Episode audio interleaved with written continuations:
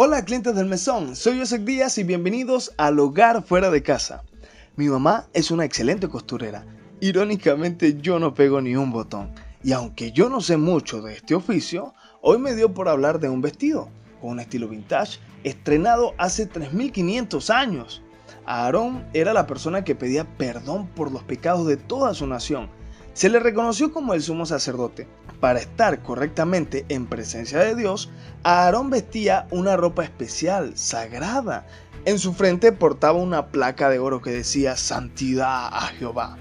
Pero lo que me llama la atención es que Dios insistió en que Aarón debía llevar sobre su pecho una prenda con piedras preciosas en las que estaban grabados los nombres de cada tribu de Israel como un simbolismo de que cada persona era valiosa y que el lugar para que ellas estén debe ser muy cerca del corazón.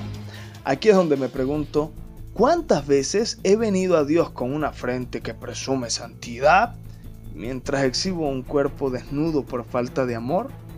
Santidad significa apartado, pero apartarse para Dios no significa apartarse de las personas. En el relato del buen samaritano, uno de los que ignoró al herido era un sacerdote. Tal vez su santidad no era digna de amar a aquel hombre medio muerto. Ese sacerdote tenía toda una vida de creyente, había leído mucho la Biblia, disfrutaba cantar y tenía un podcast llamado Clientes del Mesón.